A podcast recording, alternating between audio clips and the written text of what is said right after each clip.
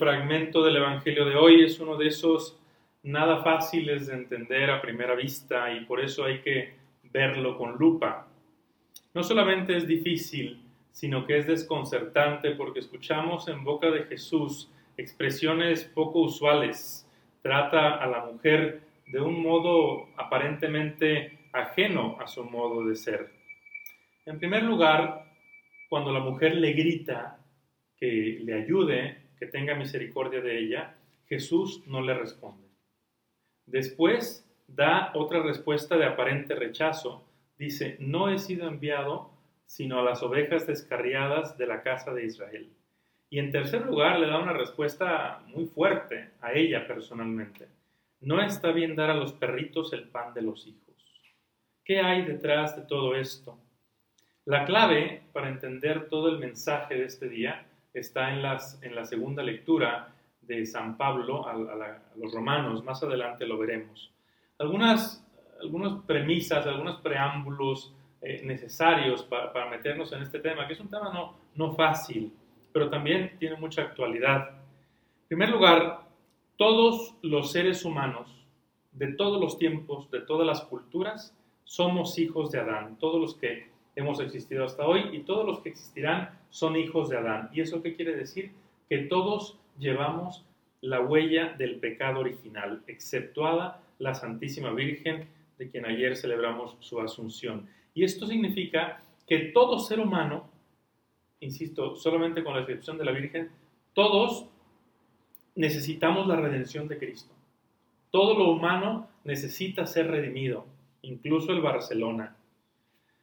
Cristo, en segundo lugar, Cristo es el Salvador de todos. Es el que vino a redimir a todo ser humano y a toda la creación, de todo tiempo, lugar, cultura, religión, sin excepción.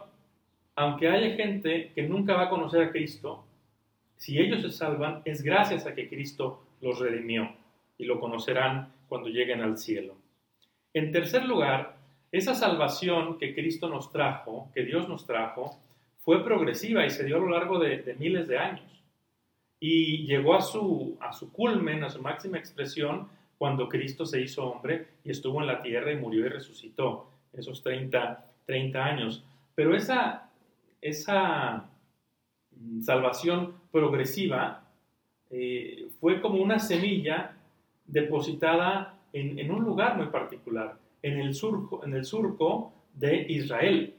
Israel. Cuando decimos Israel, entendemos no solamente el país actual, eh, un país político, no, no solamente entendemos eso. Israel en este contexto es, es un pueblo, es una nación, eh, es una religión, es una raza, y todo eso coincide.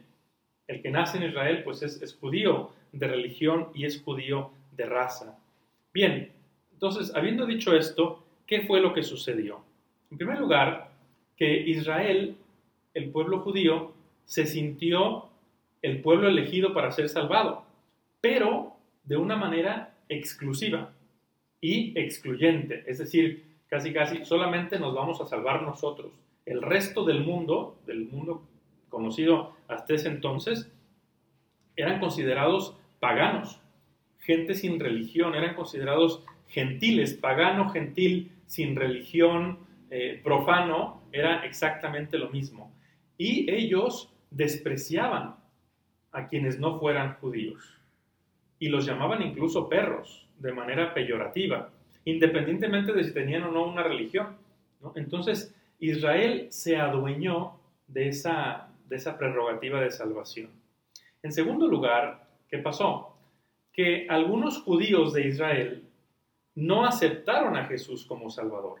Aunque eran el pueblo elegido y aunque llevaban toda una revelación de años, los profetas, la ley, Moisés, etc., todo eso estaba encaminado a Jesús. Pero Jesús, a Jesús no lo aceptaron. Y, como sabemos, lo rechazaron las autoridades judías y lo mataron. En tercer lugar, ¿qué fue lo que pasó? que algunos judíos, sí miembros de Israel, sí acogieron la salvación de Dios. O sea, sí aceptaron a Cristo y se hicieron sus discípulos. Y, toda esa gente que le seguía, de ahí nació la iglesia que, fue llamada, a nivel interno, fue llamado el Nuevo Israel. un, pueblo de salvación, pero que ya no, no, no, tenía nada que ver con la raza, con la sangre, con el lugar donde había nacido. No, era un nuevo Israel, pero universal. Independientemente de donde vinieran, eran el pueblo de la salvación, el pueblo de, que Dios salvaba. ¿Y cuál era, cuál era el, el requisito para pertenecer a ese pueblo? Aceptar a Jesús como Salvador. Era lo único, independientemente de su origen. Pero luego, ¿qué pasó? Que incluso a esos judíos que sí habían aceptado a Cristo, por ejemplo, Pedro, los apóstoles, los primeros seguidores, les costó distinguir entre el antiguo Israel y el nuevo Israel. O sea, aunque sí aceptaban a Cristo como su Salvador, ellos de alguna forma seguían creyendo que, Israel pues eran los judíos de raza y, no el Israel abierto a todos los pueblos. Entonces les, costó, les costó. Si ustedes leen los hechos de los apóstoles, los primeros, las primeras décadas de la iglesia tuvo dificultad para abrirse al mundo que no era judío. Entonces, aceptar, aceptar eso fue algo que tomó tiempo, hasta el momento en que llegó a haber cristianos que venían del judaísmo y cristianos, seguidores de Cristo, que no venían del judaísmo, se llamaban eh, prosélitos, eh, que venían del paganismo, pero que aceptaban la salvación de Cristo.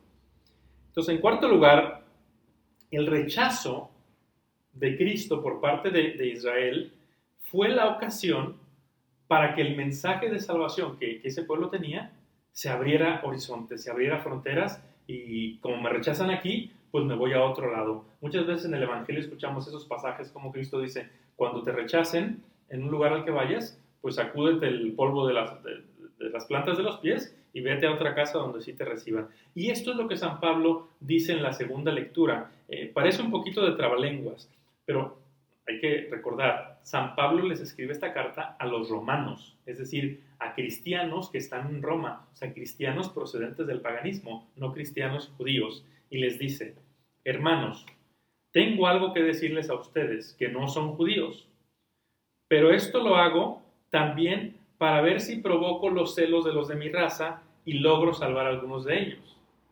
Pablo era judío y también era ciudadano romano.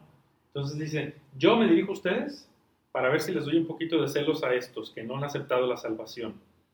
Y luego dice, porque si su rechazo significó que yo me pudiera dirigir a ustedes, Dios no se arrepiente de sus dones y a lo mejor ese celo va a ser la ocasión para que ellos acepten a Cristo.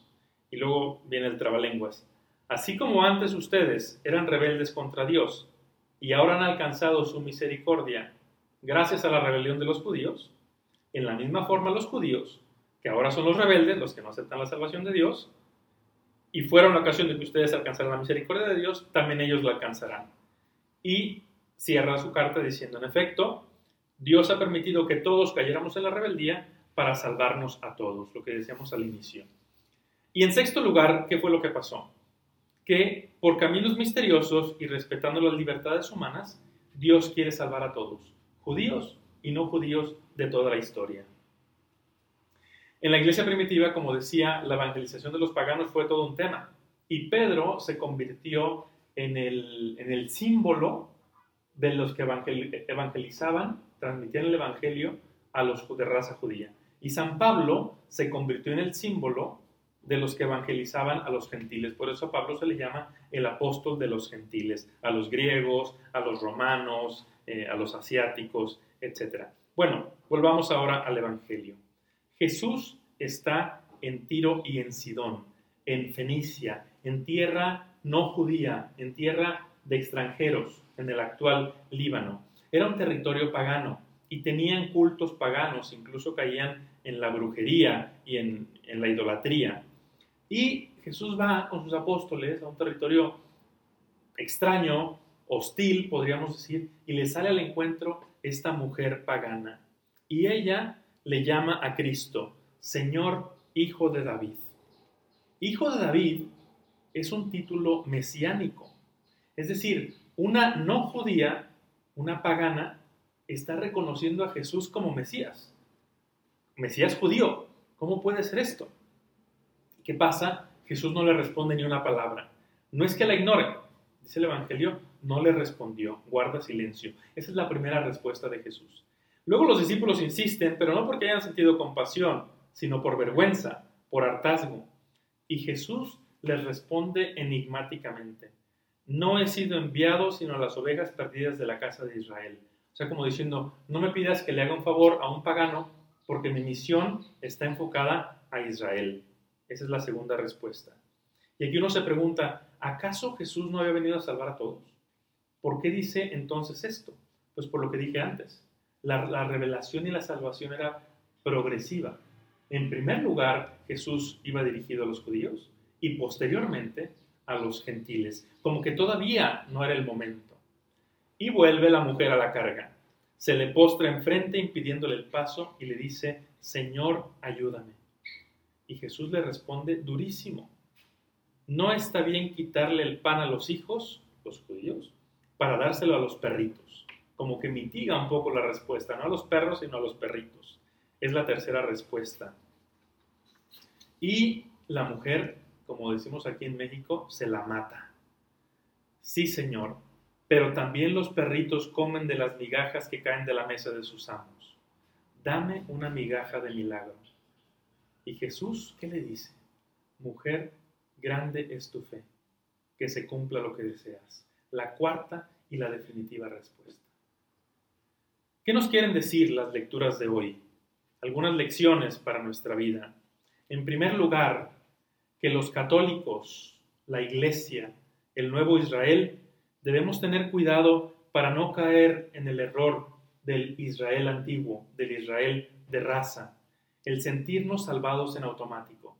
A mí me bautizaron, y ya con eso llego al cielo. Como dicen algunos, en el cielo todos vamos a caber, así como si tuviéramos la salvación segura. Ser bautizado no te garantiza la salvación. Debes acoger personal, libremente a Dios como tu Salvador, pero para ello tienes que reconocerte necesitado de Dios, tienes que reconocerte pagano, tienes que reconocerte pecador. ¿sí? indigno de Dios, así como el centurión romano que dice, Señor, no soy digno de que entres en mi casa. Esa frase que, dijo un pagano y que se quedó en nuestra misa, Señor, no soy digno de ti. Y mientras tú no digas desde lo hondo de tu corazón, Señor, ayúdame, así como dijo esta mujer, Señor, ayúdame, es una oración preciosa, como alguien verdaderamente necesitado de salvación, tu religión tu fe es superficial, aunque vayas a misa todos los domingos. Mientras tú no reconozcas la necesidad de Dios como tu Salvador, no, no has vivido la religión genuina. Segunda lección, que los católicos también tenemos que tener cuidado para no caer en el error de sentirnos superiores, mejores y mirar con cierto desdén a los que son, a los que no son católicos. ¿Qué tipo de fe tenía esta mujer? No era docta en las escrituras, no conocía el templo, apenas tenía un conocimiento vago de oídas de Jesús, pero lo reconocía como Señor y Salvador. Eso era suficiente, eso era todo. Hay muchas personas en la actualidad de otras religiones, cristianas o no cristianas, que, o incluso sin una religión formal, que nos aventajan en su fe que nos aventajan en su relación con Dios. ¿Por qué? Porque lo buscan más sinceramente que nosotros, porque lo buscan con dedicación, con ahínco, porque a veces viven más virtuosamente y con más convicción que nosotros. ¿Cuánto tenemos que aprender de los testigos de Jehová que domingo tras domingo o incluso entre semana andan ahí temprano tocando en las puertas insistentemente? Hay una misa en nuestro colegio que no es católica, pero cree en Cristo. Y nos da un ejemplo, un testimonio de fe a muchos de los que estamos ahí, tremendo, de amor a Dios. Pues hay, hay gente no católica que a veces tiene mucha más fe que nosotros. Recuerdo dos ocasiones en el Evangelio en que Cristo alaba a alguien por su fe.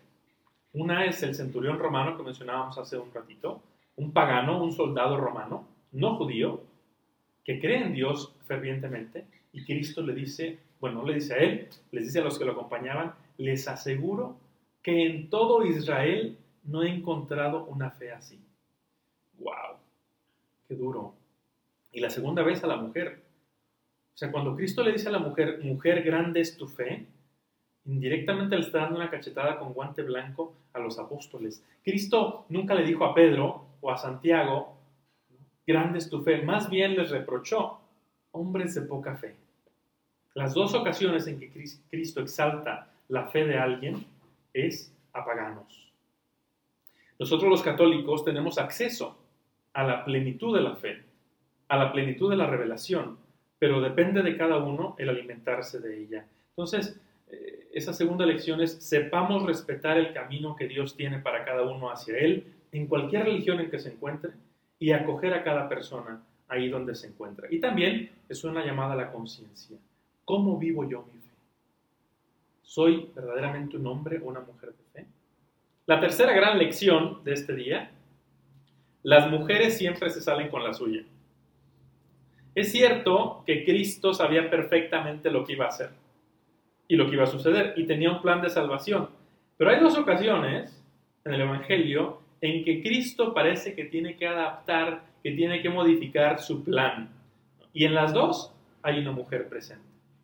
La primera, seguramente ustedes ya la habrán identificado, en Caná. Cuando Cristo le dice, cuando María interviene para ayudar a los novios, y Cristo le dice, mujer, tú y yo, ¿qué onda?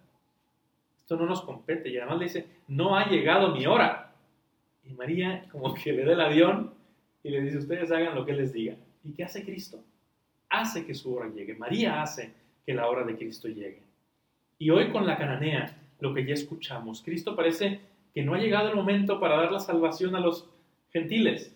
Y la mujer lo obliga a eso. ¿Qué poder tiene la mujer? Pero no cualquier mujer. No la mujer por el simple hecho de ser mujer. En realidad el poder de esas dos mujeres radicaba en su fe, en su humildad y en su amor. En su fe, no una fe de doctrina, de ritos, eh, de catecismo. La fe sencilla de reconocer el poder de Dios la humildad. Ella humildemente aceptó su lugar, aceptó que la llamaran pagana, que la llamaran pecadora, que la llamaran perrito, porque eso era. Aceptó que, que, le dieran las migajas, porque sabía que era un regalo, no era algo a lo que tuviera un derecho de raza. Esa humildad para sentirse necesitado de Dios, eh, pagano, pecador, para pedir, para rogar, para esperar. La humildad siempre desarma al otro. Y, el amor, el amor a su hija. La mujer le dice a Cristo, ten compasión de mí. No le dice, ten compasión de mi hija. Ese amor que te hace uno con el que sufre. Ese amor que hace que el sufrimiento del otro sea tu sufrimiento. Este, ese es lo que convenció, lo que transformó el corazón de Cristo. Y en cuarto lugar, cuarta lección, hay una pedagogía de Dios. Dios tiene un proceso para cada uno, tiene un camino para cada uno. Y esto es tanto en la historia de la salvación como en nuestra vida personal. A veces parece que Dios no responde de inmediato a nuestras peticiones. ¿Pero por qué? Porque está purificando tu fe y de ahí sacará algo más bello.